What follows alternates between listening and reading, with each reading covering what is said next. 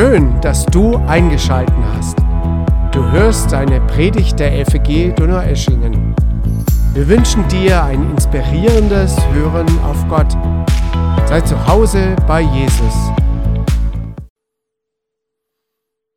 Ja, hören wir doch mal genau jetzt hierhin, was Paulus schreibt an eine der Gemeinden, wo er wahrscheinlich auch Mitbegründer war. Paulus war ein messianischer Jude. Äh, so hat er sich nicht genannt. Ähm, er hat sich jetzt auch nicht Christ genannt. Er, er war ein Jude aus einer frommen jüdischen Familie und Jesus hat diesen Juden umgedreht und zu sich geholt. Einen der wichtigsten äh, Männer, der sich auskannte im Judentum und in der griechischen, damaligen römischen griechisch geprägten Welt. Paulus, ein Jude, der an Jesus glaubte. Und der schreibt jetzt an eine Gemeinde, die interessanterweise, ja, sehr interessant zusammengesetzt ist. Und zwar Epheser 3, 1 bis 6. Wir können das auch sehen hier auf einer Folie. Ich lese aus der neuen Genfer Übersetzung. Ist das die auch vielleicht sogar, oder? Ja, egal. Aber es ist ja gut, auch unterschiedliche zu haben. Wenn ich mir das alles vor Augen halte, so sagt Paulus hier, kann ich nicht anders als vor Gott niederzuknien und ihn anzubeten. Was wir gerade gemacht haben in der Anbetung. Ja. Denn dass ich, Paulus, für mein Bekenntnis zu Jesus Christus im Gefängnis bin, kommt euch zugute, die ihr nicht zum jüdischen Volk gehört. Oder habt ihr etwa nicht von dem Plan gehört, den Gott im Hinblick auf euch Nichtjuden in Klammern gesagt, und dessen Durchführung er mir in seiner Gnade anvertraut hat. Es handelt sich bei diesem Plan um ein Geheimnis, dessen Inhalt Gott mir durch eine Offenbarung enthüllt hat. Ich habe weiter oben schon kurz davon geschrieben. Damit meint er Kapitel 2, wo wir gleich noch reingehen. Beim Lesen dieses Briefes jetzt könnt ihr erkennen, dass ich weiß, wovon ich rede, wenn ich vom Geheimnis Christi spreche. Den Menschen früherer Generationen hatte Gott keinen Einblick in dieses Geheimnis gegeben. Doch jetzt hat er es den von ihm erwählten Aposteln und Propheten durch seinen Geist offenbart. Jetzt kommt das Geheimnis. Die Nichtjuden, darin besteht dieses Geheimnis, sind zusammen mit den Juden Erben, bilden zusammen mit ihnen einen Leib und haben zusammen mit ihnen Teil an dem, was Gott seinem Volk zugesagt hat. Das alles ist durch Jesus Christus und mit Hilfe des Evangeliums Wirklichkeit geworden. Also mit der Verkündigung der Botschaft von Jesus ist Gemeinde Jesu entstanden. Das meint er Wirklichkeit geworden. In seiner Zeit, Juden und Nichtjuden kommen zusammen und glauben an Jesus und haben die Verbindung zu Gott, dem Vater, und können den Vater mit Abba, mit Papa ansprechen, diese Beziehung haben. Dass ich ein Diener dieser Botschaft geworden bin, ist ein Geschenk der Gnade Gottes. Ich verdanke es seiner Macht, die in meinem Leben wirksam geworden ist ein Geheimnis wiederentdecken. So würde ich meine Predigt überschreiben, ein Geheimnis für uns wiederentdecken. Paulus erklärt das Geheimnis zunächst und da möchte ich darüber reden, dass dieses Geheimnis in der Geschichte der Gemeinde Jesu, der Kirche jahrelang, jahrhundertelang verdunkelt war und dass wir das Geheimnis am Schluss einfach gemeinsam wiederentdecken. Also Paulus erklärt das Geheimnis. Wenn man jetzt mal zu Epheser 2 geht, zur Folie mit dem Vers 14, da sagt er, ja, Christus selbst ist unserer Friede, unser Friede. Er hat die Zweiteilung überwunden und hat aus Juden, Entschuldigung, und Nichtjuden eine Einheit gemacht. Er hat die Mauer niedergerissen, die zwischen ihnen stand. Er hat ihre Feindschaft beendet, denn durch die Hingabe seines eigenen Lebens hat er das Gesetz mit zahlreichen Geboten und Anordnungen außer Kraft gesetzt. Sein Ziel war es, Juden und Nichtjuden durch die Verbindung mit ihm selbst zu einem neuen Menschen zu machen und auf diese Weise Frieden zu schaffen. Christus ist unser Friede. Jesus, die messianischen Juden nennen ihn Jeshua. So steht es auf Hebräisch, auch auf diesem Lesezeichen, da wurde schon darauf hingewiesen. Jesus, das ist der, der griechische, der, der lateinische Name sozusagen, Jeshua. Hilfe, Hilfe, Rettung heißt es auf Hebräisch. Er ist unser Friede.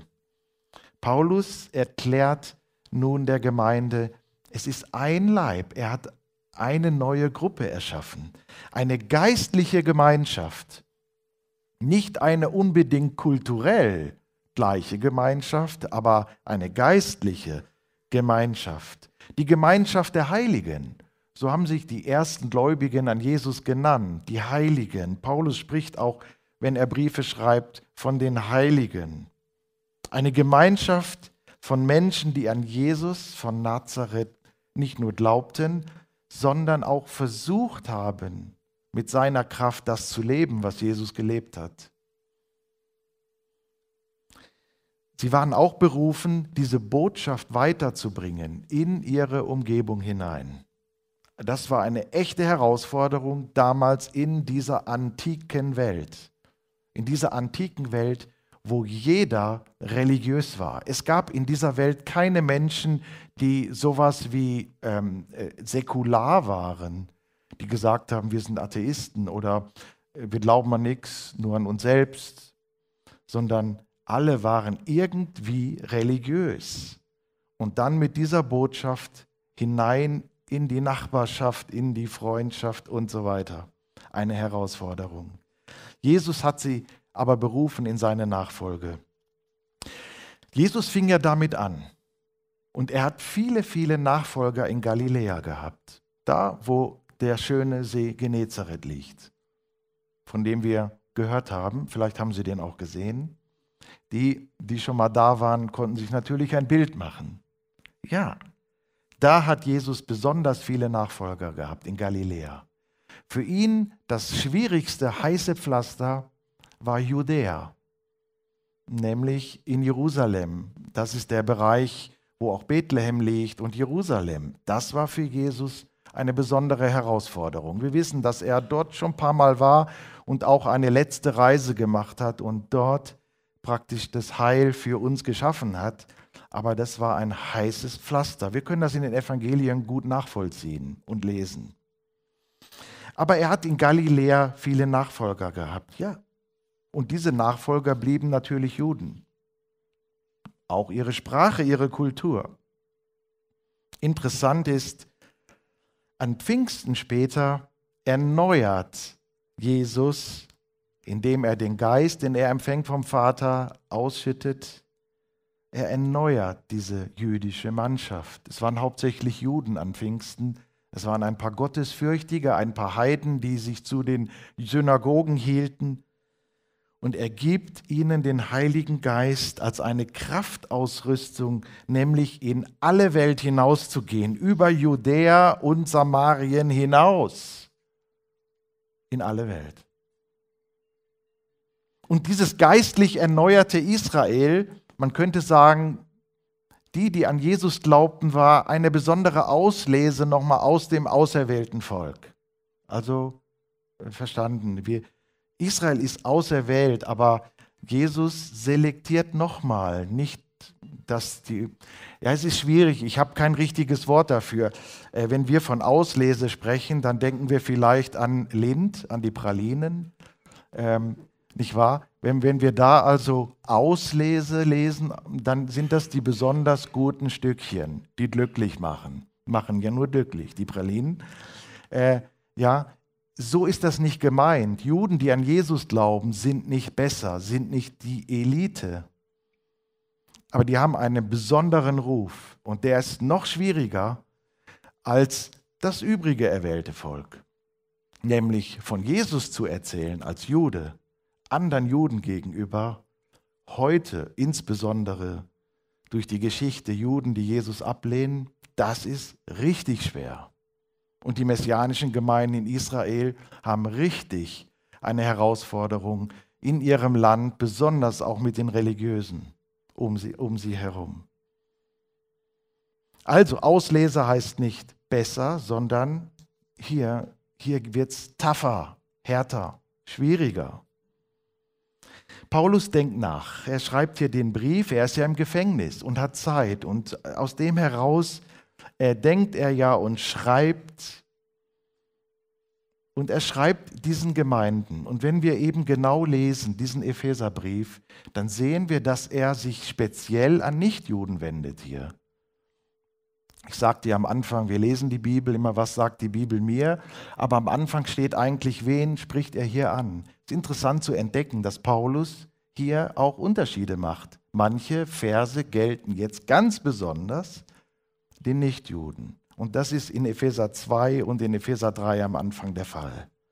Und zu ihnen sagt Paulus, wenn man nochmal zu Epheser 2, Vers 11 geht, zu den Nichtjuden, denkt doch einmal zurück. Ihr wisst ja, dass ihr wegen eurer nichtjüdischen Herkunft die Unbeschnittenen genannt werdet. Und zwar von denen, die sich selbst als die Beschnittenen bezeichnen. Wie stand es denn früher um euch? Er spricht jetzt die Heiden an. Wie stand es um euch? Früher hattet ihr keinerlei Beziehung zu Christus. Ihr hattet keinen Zugang zum israelitischen Bürgerrecht. Ihr wart ausgeschlossen von den Bündnissen, die Gott mit seinem Volk eingegangen war. Seine Zusagen galten ihnen, nicht euch. Das ist richtig, richtig harte Kost, ja. Eigentlich. Euer Leben in dieser Welt war ein Leben ohne Hoffnung, ein Leben ohne Gott. Doch das alles ist durch Jesus Christus Vergangenheit geworden weil Christus sein Blut für euch vergossen hat, hat er, äh, seid ihr jetzt nicht mehr fern von Gott, sondern habt das Vorrecht, in seiner Nähe zu sein. Das ist die Gemeinschaft. Er spricht hier die Nichtjuden an. Aber in dieser Gemeinde bleibt jeder ein Stück weit auch was er ist. Paulus erwähnt das in anderen Briefen, dass er sagt, hm, es in Christus ist, sind alle gleich. Er sagt ja, in Christus gilt weder Jude noch Grieche noch. Das heißt aber nicht, dass die Identität aufgehoben wird, weder Mann noch Frau. Jeder bleibt das, was er ist. Aber in Bezug auf das Heil, auf die Rettung, auf Jesus, die Beziehung, sind alle gleich. Es gibt keinen Vorzug dort. Aber Juden bleiben eben auch Juden. In der Gemeinde, in der ersten Gemeinde war das echt eine Herausforderung. Inwieweit sollten Juden vielleicht ihr jüdisch Sein ablegen? Man muss sich ja vorstellen, die Juden kamen mit allen ihren Festen, mit der ganzen Festtradition der Bibel. Die Heiden hatten heidnische Feste, die sie aber abgelegt haben, wie Paulus sagt. Ihr habt euch abgekehrt von den Göttern. Die mussten sich richtig abkehren während Juden eigentlich weitermarschiert sind im Glauben an Jesus.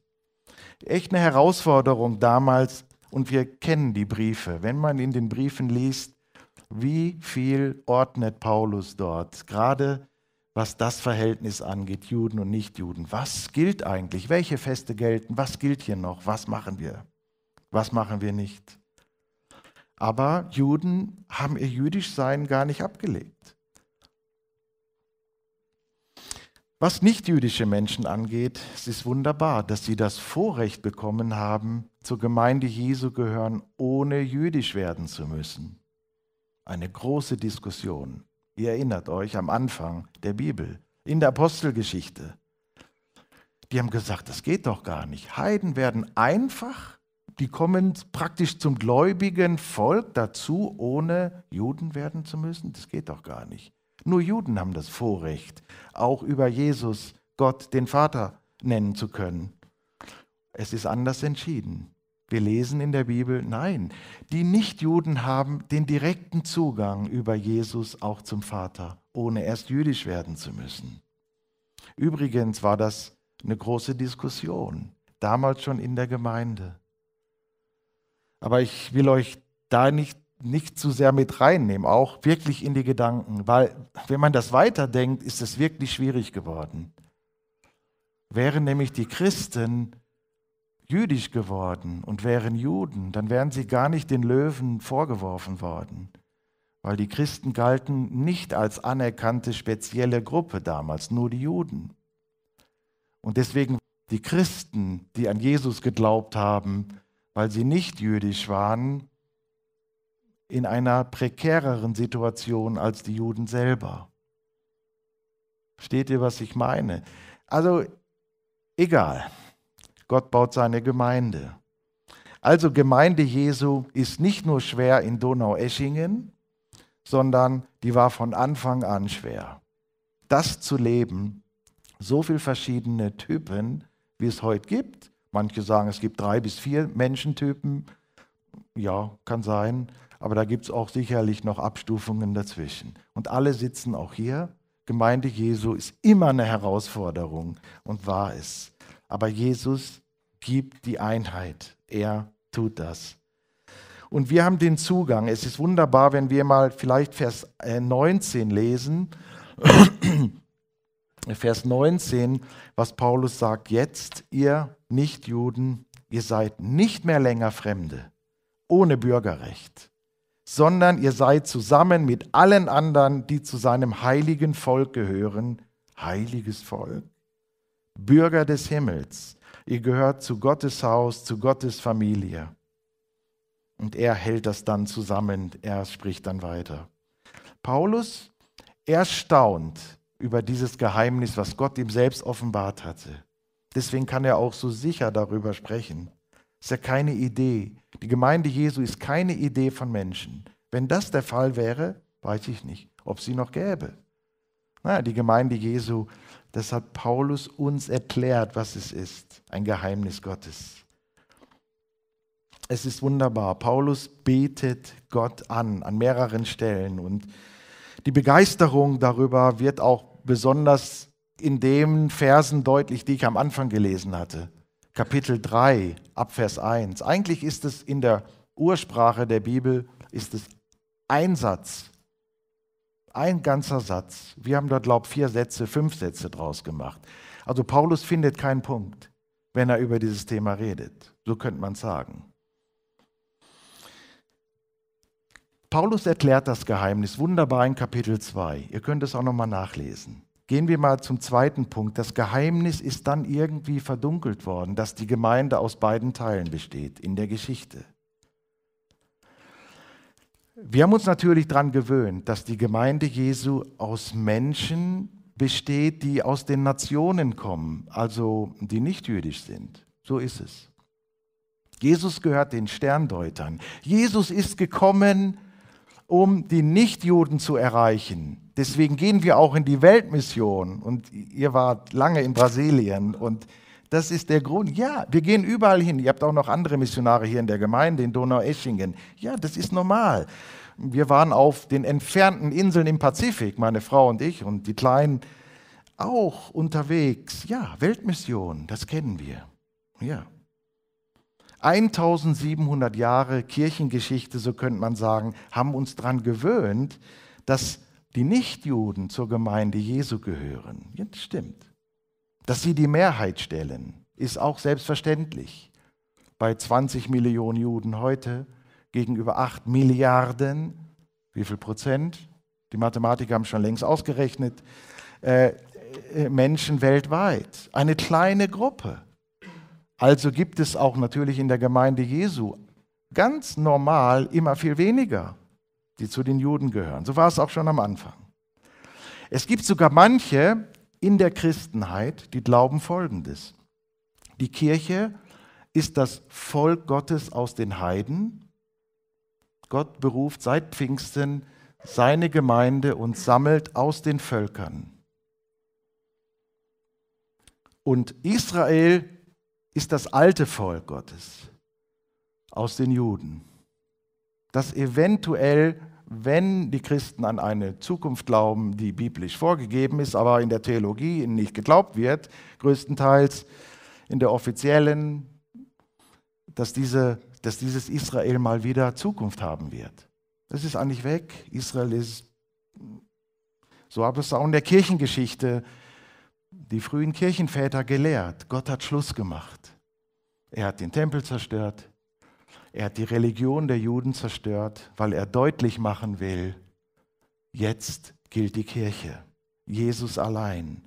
Und man hat dann tatsächlich Jesus nur den Nichtjuden gepredigt. Viele haben aus den Augen verloren, dass Jesus noch immer natürlich Israel gehört. Wie Paulus sagt in Römer 1,16, das Evangelium den Juden zuerst. Übrigens kein geringerer als Luther hat das entdeckt.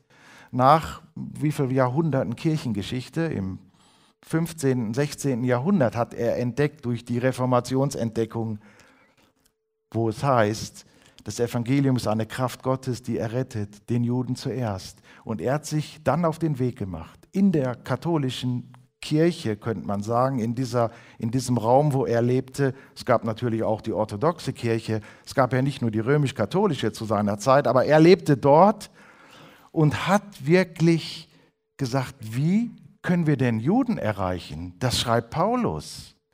Also eigentlich eine, eine revolutionäre Entdeckung, auch in dieser Hinsicht. Und dann schreibt er auch am Anfang ein Buch, aber äh, nämlich, dass Jesus Jude gewesen sei und wie die Kirche Juden behandelt hat. Ganz schlimm. Er wendet sich später in seinem Leben eigentlich sehr krass gegen die Juden. Sie können das nachlesen in dem Themenblatt. Martin Luther und die Juden. Aber trotzdem hat er das Wort Gottes ernst genommen an der Stelle und überlegt, wie können wir es den Juden bringen, die kaum zu sehen waren in Wittenberg zu seiner Zeit. Es gab ja immer, dass man Juden eingeladen hat und sie wieder praktisch vertrieben hat aus Ländern in Europa, ein Hin und Her. Aber Gemeinde Jesu gilt auch für Juden. Kirche sagen wir mal, Gemeinde Jesu ist, dass Christus Juden und Nichtjuden zu einer Einheit führt. Und das gilt auch bis heute.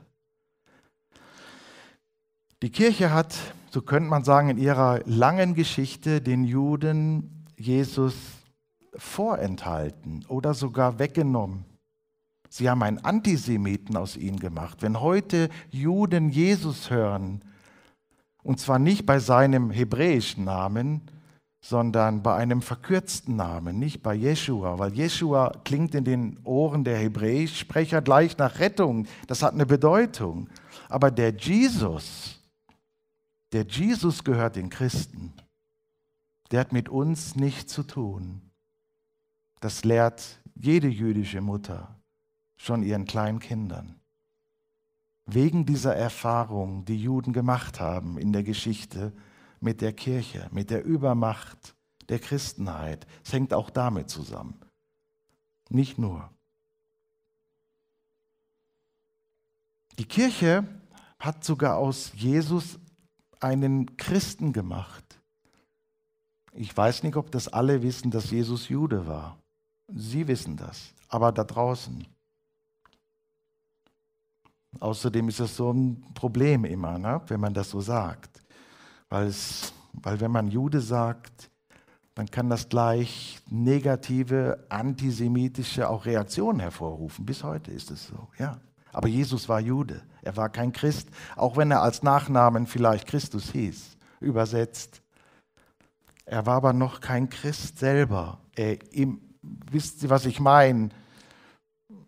Er hatte nicht die kulturelle Umgebung, die wir heute haben als Gemeinde oder als Kirche insbesondere. Es gab aber in der Kirchengeschichte immer wieder Christen, die das wieder hervorgeholt haben, dieses Geheimnis. Nicht nur Luther, sondern dann auch besonders im Pietismus gab es eine große Liebe zum Volk Gottes und auch der Gedanke, dass ja Juden auch ihr Jesus gehört. Jesus gehört doch auch ihnen. Diese Aufgabe haben wir als EDI geerbt. Äh, was heißt geerbt? Ja, ja, ein Stück weit schon. Also, dass wir über die messianischen Juden Israel konfrontieren mit dem Gedanken, Jesus gilt auch euch als Volk. nicht nur den Nichtjuden.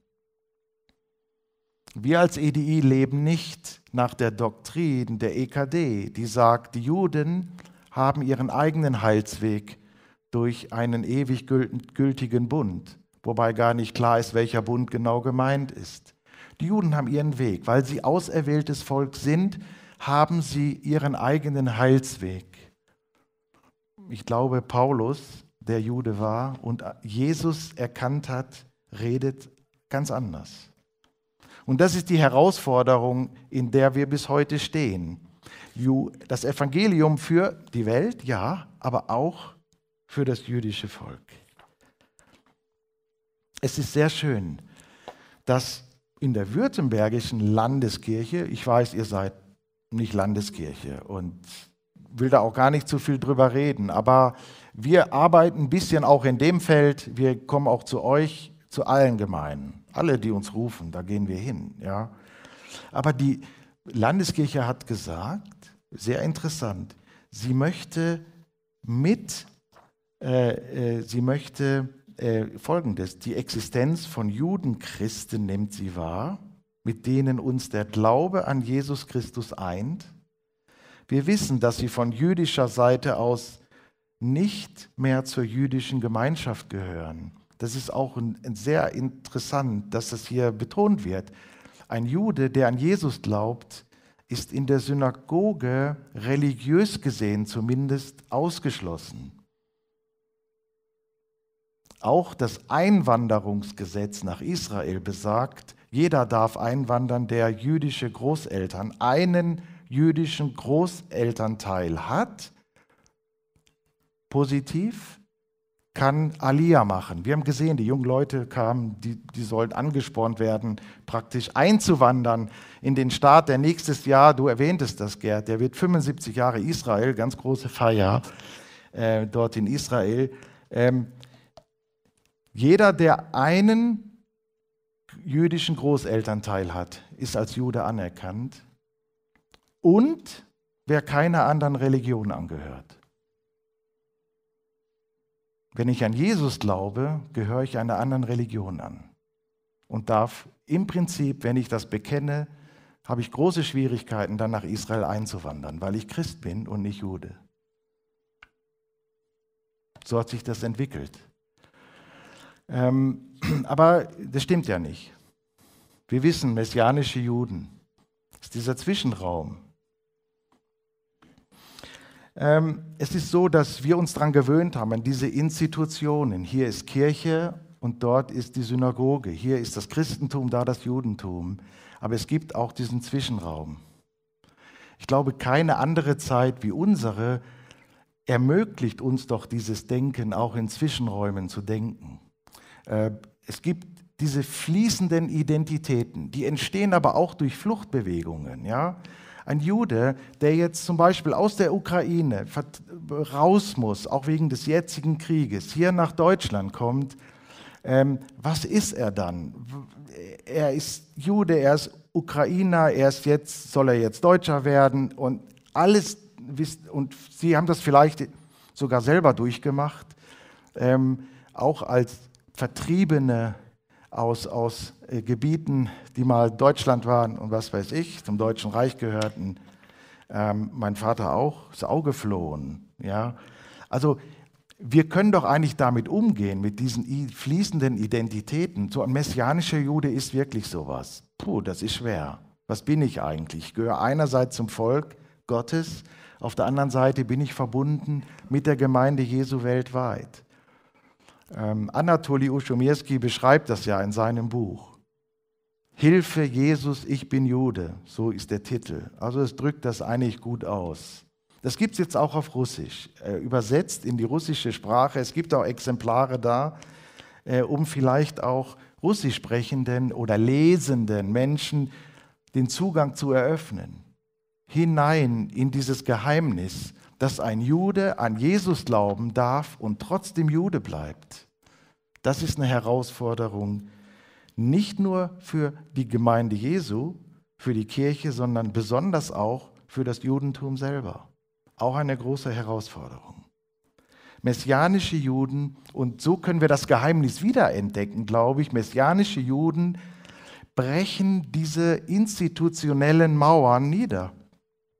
Ah, steht sogar, was Paulus sagt. Paulus sagt, dass in Bezug auf etwas Geistliches, dass Jesus die Mauer zerbrochen hat, damit man eins werden kann im Glauben.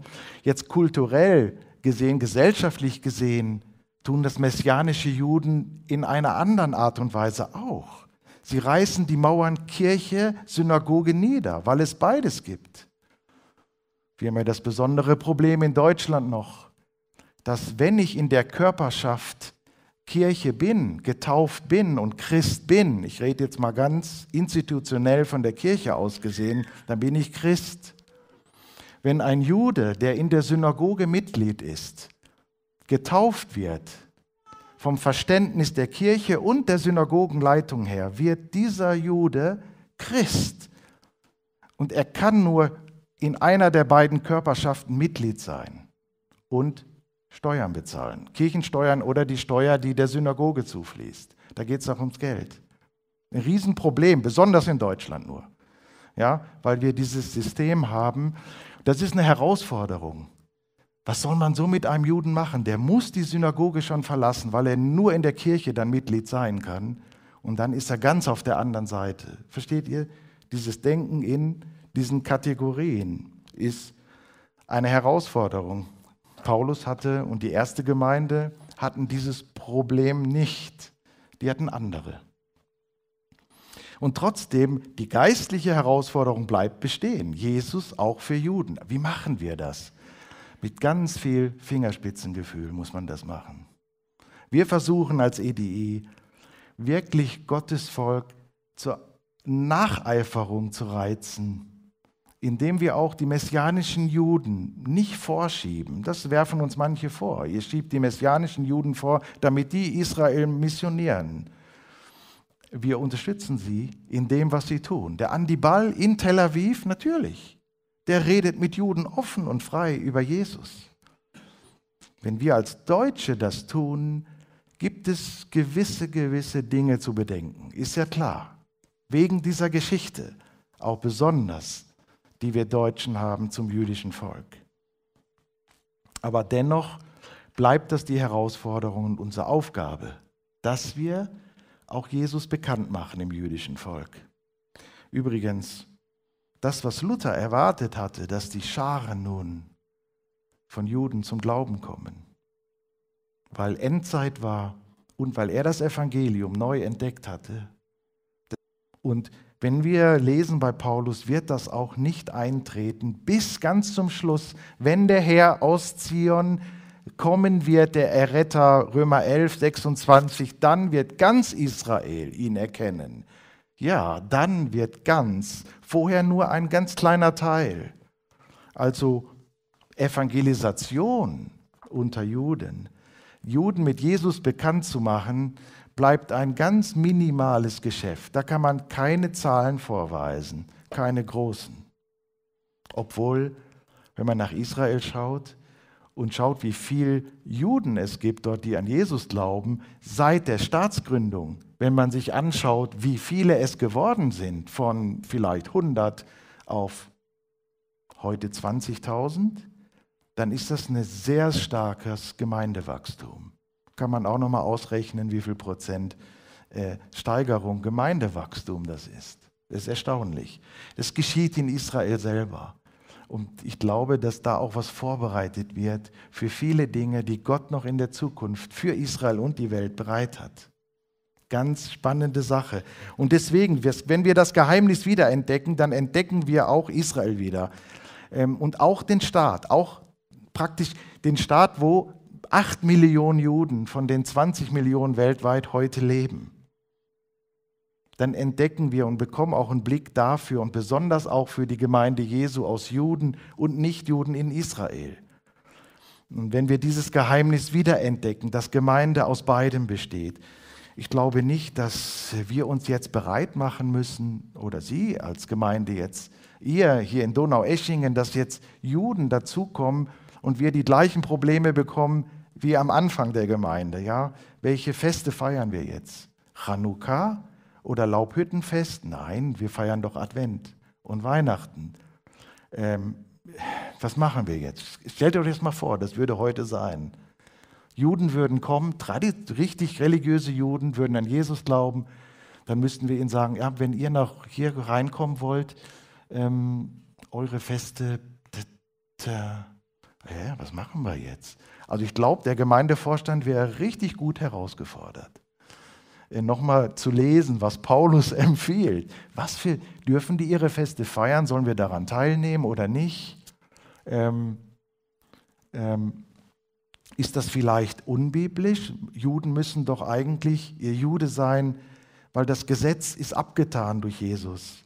Aber sind damit auch die Feste alle abgetan? Puh, mit diesen Fragen schlagen wir uns tagtäglich im EDI herum. Ja, richtig spannend, aber auch etwas, wo der Kopf ins Rauchen kommt. Aber diese Herausforderung, da können Sie mit dabei sein, wenn Sie auch unseren Dienst mit begleiten. Spannend, ich kann es Ihnen sagen. Ja,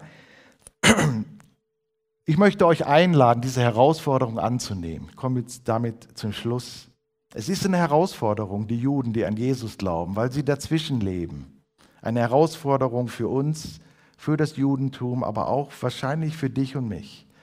Lasst uns beten für die messianischen Juden, Gemeinden, dass sie Mut haben, ihren Glauben zu leben, auch in Israel. Ich kann euch sagen, durch die Wahl könnte, die jetzt in Israel war, durch die neue Regierung, könnte es schwieriger werden. Auch für die Gemeinde Jesu. Weil der Staat Israel Richtung jüdisch sein geht, sehr stark geht. Ja. Aber die Hälfte in Israel hat nicht so gewählt. Betet auch dafür, dass Israel beieinander bleibt, dass die Juden sich nicht auseinanderdividieren lassen durch die Frage, was, wie jüdisch muss der Staat Israel sein und wer darf da noch leben oder nicht leben. Für uns ist das ja längst out, die Frage. Ist eigentlich eine altmodische Frage, aber irgendwie für Israel darf das gelten und gilt das? Diese Frage, ja. Aber die Gründungsväter wissen wir in Israel, aber jetzt rede ich zu viel, die waren sehr offen dafür, dass alle in dem Staat leben dürfen. Jüdisch und demokratisch. Und wie jüdisch aber soll der Staat sein und wie demokratisch? Das ist gerade wirklich, das steht gerade auf der Kippe. Das ist eine ganz wichtige Entscheidung, die jetzt getroffen wurde durch die Wahl. Die Frage ist, was geschieht weiter? Betet dafür und betet einfach, dass wir einen Blick behalten, auch für die Frage, was ist mit den Juden, die Jesus nicht erkennen können, weil Gott ja es verordnet hat, dass sie ihn nicht erkennen können. Was ist mit denen, die aber erwählt sind, Jesus erkennen zu können.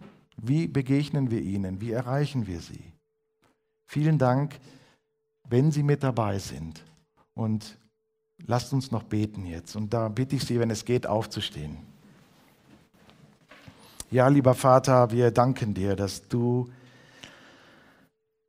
einen Plan hast. Herr, und wir, ich habe Ihnen jetzt nacherzählt von dem, was Paulus hier geschrieben hat. Ja, und manchmal denkt man, ob man das wirklich versteht, was das ist. Ja. Und wir beten dich, dass du uns mit hineinnimmst in deine Gedanken. Danke, dass auch die Geschwister hier diesen Blick haben. Den Blick auch, woher unser Glaube kommt, wo er wurzelt. Danke dafür und segne du weiter und all unser Denken und lass uns in dir geborgen sein, Kraft zufließen für unseren Alltag, für das, was morgen wieder auf uns zukommt, Herr. Amen.